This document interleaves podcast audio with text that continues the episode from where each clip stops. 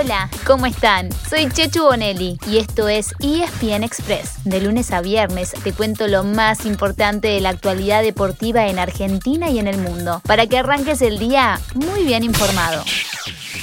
La Copa Libertadores y la Sudamericana cierran esta semana su fase de grupos y anoche hubo nuevos clasificados y también eliminados. Pelota al córner y el señor Gamboa, reemplazante en medio del partido de tomar marca al final. Señoras y señores, Boca pasa octavo de final, segundo en el grupo. Boca acaba de ganar 3-0 su partido ante el de Strongest. Boca pegó de entrada y se aseguró su lugar en octavos de final derrotando la bombonera de Strongest. Terminó segundo en el grupo, detrás del Barcelona de Ecuador. Así los equipos argentinos tuvieron una efectividad del 100%, ya que avanzaron los seis que estaban en competencia. ¡Vamos Argentina! En el cierre de la jornada, Argentinos Juniors, que ya se había asegurado el primer lugar, perdió con Nacional en Montevideo. En la Copa Sudamericana, hoy jugaron tres argentinos y dos pasaron de ronda. Independiente se aseguró su lugar en octavos de final, derrotando 1 a 0 a Guavirá Boliviano con un gol de Silvio Romero. Rosario Central también pasó, empatando con 12 de octubre, 0 a 0. Por el mismo grupo, San Lorenzo, ya eliminado, derrotó en Chile 3 a 0 a Huachipato. ¿Qué nos queda pendiente para hoy en el último día de la fase de grupos? Buena pregunta, ¿no? Acaba la respuesta. Por la Libertadores juegan dos equipos argentinos que ya están clasificados. A las 7 de la tarde, Defensa y Justicia recibe a Independiente del Valle. El Halcón tiene asegurado el segundo puesto de grupo y no puede alcanzar a Palmeiras, que ya se aseguró el primer puesto. Y a las 9 de la noche, Vélez visita a Flamengo y debe derrotarlo para quitarle el primer lugar.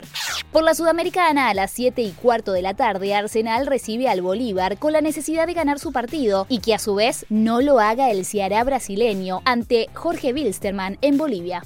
Mientras que Lanús, ya eliminado, será local a las 9 y media de la noche ante el Aragua venezolano.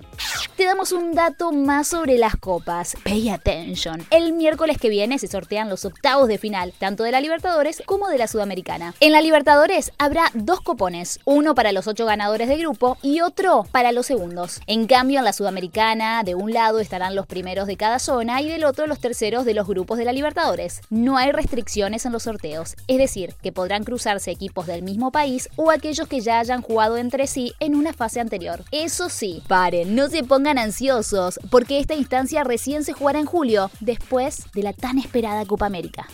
Hablando de calendarios, hubo una modificación en las fechas para los últimos partidos de la Copa de la Liga Profesional que se jugarán todos en San Juan. Anoten, las semifinales se mantienen el lunes que viene, el 31 de mayo, en este orden. A las 3 de la tarde jugará Racing y Boca y a las 7 Independiente y Colón. Y la final se movió del miércoles 2 al viernes 4 de junio para darle más descanso a los jugadores de las semis. Bien pensado. Tal como en cuartos de final, en caso de empate en los 90 minutos, se pasará directo a la definición con tiros desde el punto penal. ¡Qué nervios!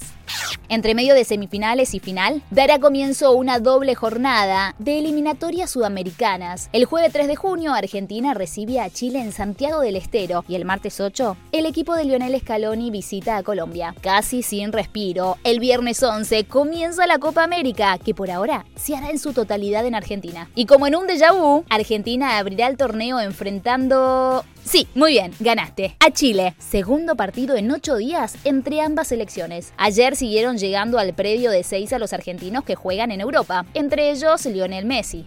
Mientras los futbolistas vienen, nosotros nos vamos a Europa, más precisamente a Polonia, donde Jerónimo Rulli se convirtió en héroe por partida doble. No quiere más vueltas, Jerónimo Rulli. Prevenidos, ahí va De Gea ante Rulli, De Gea, Rulli. para que el submarino pueda con el transatlántico del Manchester United. El que se ha convertido en superhéroe ha sido Jerónimo Rulli del Villarreal para ganar esta serie. Hizo el suyo, atajó el de De Gea en lo más alto de su historia, el Villarreal. El arquero argentino fue clave para que el Villarreal se consagre campeón de la UEFA Europa League, después de un empate 1 a 1 en los 90 y en el alargue, el submarino amarillo y el Manchester United pasaron a los penales. Patearon los 20 jugadores de campo y ninguno falló, hasta que llegó el turno de los arqueros. Rulli convirtió el suyo y a continuación le paró el remate a De Gea para que el Villarreal gane el trofeo más importante en su historia. Otro argentino, Juan Foy, también fue titular en el equipo campeón, mientras que Ramiro Funes Mori estuvo estuvo en el banco, pero no ingresó. Felicitaciones, chicos. Pero queda todavía una final más para cerrar la temporada europea. Estamos todos ansiosos con este partido, ¿no? Sí, la final de la UEFA Champions League. La Champions. Perdón. Será el sábado en Portugal, entre dos equipos ingleses, Chelsea por un lado y Manchester City por el otro. Willy Caballero estará en el banco del Chelsea, mientras que en el City todavía no está confirmada la presencia de Sergio El Agüero. El Kun ya anunció que no seguirá en el club, pero no se sabe si Pep Guardiola lo tendrá en cuenta cuando los ciudadanos vayan por la que sería su primera orejona. Para cerrar la recorrida por el fútbol del viejo continente, les contamos que dos técnicos de muy alto perfil dejaron sus cargos ayer. Temprano, Antonio Conte rescindió su cargo en el Inter de Milán luego de conquistar el Scudetto y más tarde, Zinedine Zidane decidió dejar de ser entrenador del Real Madrid, que este año se quedó con las manos vacías. ¿Casualidad o no? El nombre de Conte suena como uno de los candidatos para ocupar la plaza que Sisu dejó en el merengue. Pasamos al tenis, ya que hoy juegan dos argentinos en el torneo ATP de Belgrado. Fede Del Bonis ganó ayer en tres sets y enfrentará al español Roberto Carballés, mientras que Fede Coria, que tuvo un día de descanso, tendrá el partido más complicado posible. Su rival será el local, primer favorito y número uno del mundo. Hablamos de Novak Djokovic. Mientras tanto, sigue la quali de Roland Garros, el segundo gran slam del año que empieza el domingo. A falta de una ronda de clasificación, siguen en carrera Marco Trungeliti y los hermanos Cerúndolo, Francisco y Juan Manuel. Nos vamos a la NBA. Hoy sigue la primera ronda de los playoffs para los Denver Nuggets de Facu Campaso. A las once y media de la noche juegan en Portland contra los Trail Blazers. La serie está empatada en uno después de dos partidos en Denver y el juego número 4 será el sábado a las 5 de la tarde, también en Portland. Y así llegamos al final de nuestro episodio de hoy. Soy Chechu Bonelli y de lunes a viernes te traigo las noticias deportivas más relevantes para que arranques el día muy bien informado. Te espero en el próximo ESPN Express. Y no te olvides, dale clic al botón de seguir para recibir una notificación cada vez que haya un nuevo episodio disponible. No te vas a arrepentir.